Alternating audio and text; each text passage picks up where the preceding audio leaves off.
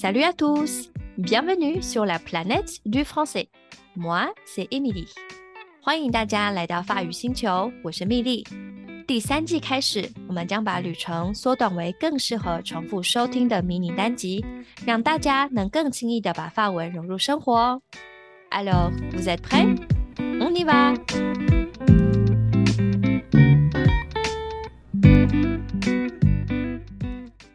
明天九月十一号就可以开始报名今年底的 DELF 大众版梯次了，是不是有些人还在犹豫该不该冲一发呢？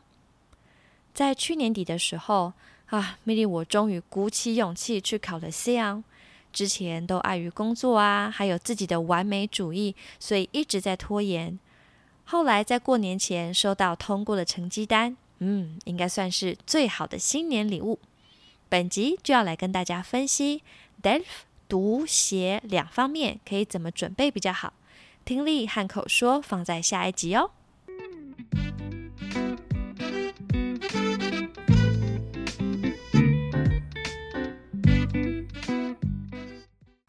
首先，我们从可能最不痛的开始，就是阅读。之所以阅读不痛，是因为。呃，很多人都是学校英文填鸭教育的过来人，读东西其实根本不算什么。要是英文有一定的程度，在很多时候也能有不小的帮助。但无论大家有没有这个优势，以下的建议适用给所有人哦。阅读理解这件事啊，在发文里面需要注意的细节很多，并不是单字一直背一直背就能看懂文章。所以最重要的是从句子做起。要试着分析句子里面的冠词、介系词、动词结构和时态，才能更透彻的了解文意。举例来说，Je parle au professeur，是我对着这位老师说话；Je parle du professeur，我谈论到这位老师；Je parle avec le professeur，我和这位老师说话。在动词后面使用 u。Du avec 意思都不同，所以学习动词的时候也要注意动词结构才行。不过这么说呢，不代表大家要具备翻译的能力，因为有些法文的表达方式或是谚语跟中文呐就是不一样，不可能在所有时候都能够百分之百找到对应的中文。所以要是翻不出来也没有关系，我们又不是在学笔译或口译。重点是理解意思就好了。所以简而言之，阅读法文要去好好理解 de、a、don、par、avec 等等这些字的用意，才不会会错意哦。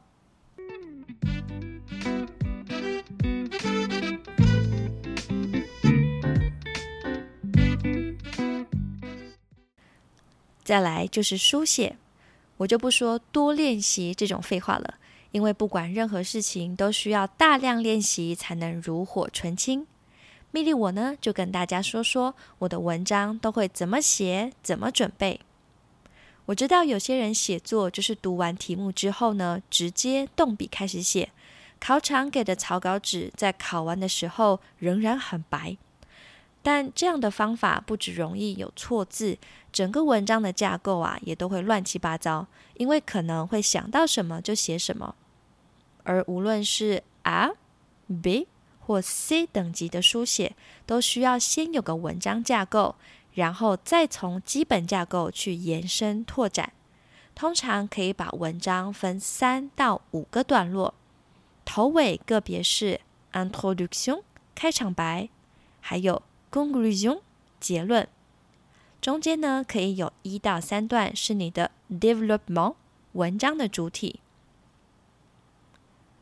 举例来说，如果我今天要写一篇关于海洋垃圾议题的文章，好了，那我决定要写四段，就可以这样安排：第一段 Introduction，介绍现今海洋垃圾的状况，并且简述各个段落的大意，让老师先有个概念，你可能会讲些什么。第二段可以说明造成海洋垃圾的缘由。然后举几个真实的例子，要证明你不是乱说的。第三段讲述海洋垃圾对世界的影响，也同样提出真实的证据，不要只说啊海龟或者是海洋动物好可怜。这种情感煽动方式的论点，通常呢会比较薄弱。最后一段，也就是第四段恭喜中去简单的复述第二三段讲过的内容。建议大家呢，最好可以换句话说，才能够凸显你对法文词汇的认识。然后最后呢，再给予一些具体而且有可行性的建议。完了。有了这个架构，你在写作的时候呢，就能够知道自己哪一段要写什么。不仅架构清清楚楚，而且也不容易离题，超棒的！这个方法还有一个好处，因为写作通常会有字数的要求，你就可以大概设定一下每段要多少字，才能达到基本的字数门槛。要记得哦，发检考试啊，不是写越多越好。要是你噼里啪啦写一堆，结果超过字数，这也是会被扣分的哦。Et voilà, on s'arrête là pour cet épisode。这集就到这里，谢谢大家的收听，欢迎追踪我的 Instagram，ID 是 fr planet，会有今天的单字和例句哦。Je vous souhaite une très bonne semaine，à la prochaine。